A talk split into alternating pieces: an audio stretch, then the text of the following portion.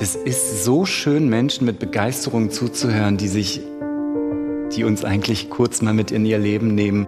Es sind keine reinen Wohnschlösser, es sind äh, auch Häuser, die der Arbeit gedient haben. Man kann hier einfach sich fühlen, als wenn man an der Tür klingelt und mal die Besitzer fragt zu der Geschichte übers Haus.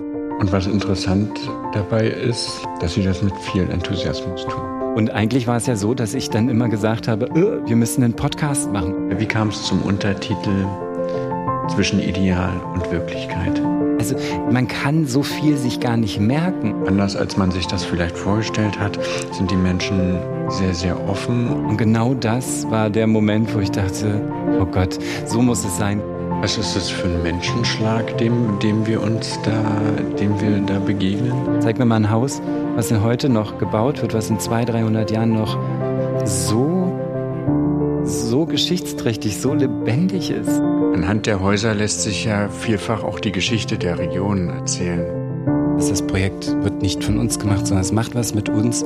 Die Häuser dienten ja ganz unterschiedlichen Zwecken. Das macht die Sache so interessant.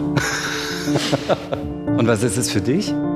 Mich faszinieren die alten Häuser in ihrem jeweiligen Zustand. Mich fasziniert äh, die, die, Landschaften, in denen die Häuser eingebettet sind.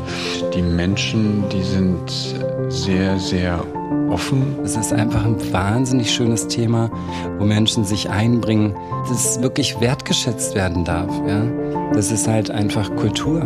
Wie bist du zu dem Gutshauspott überhaupt gekommen?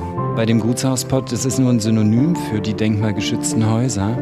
So ein Gutshaus hat ja viele verschiedene Facetten, insbesondere durch die Geschichte des letzten Jahrhunderts. Ich stelle mir dann immer vor, wie das vor 200, 300 Jahren war. Es ist ganz interessant, wen man auf der Wegstrecke alles kennenlernt. Wir haben unseren Lieblingssprecher und Schauspieler äh, fürs Intro-Outro gewinnen können. Das ist Wolfgang Wagner hier aus Berlin.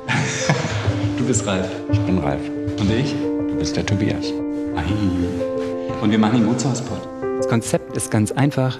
Wir machen einen Podcast über Menschen, die sich um denkmalgeschützte Gebäude in Deutschland kümmern.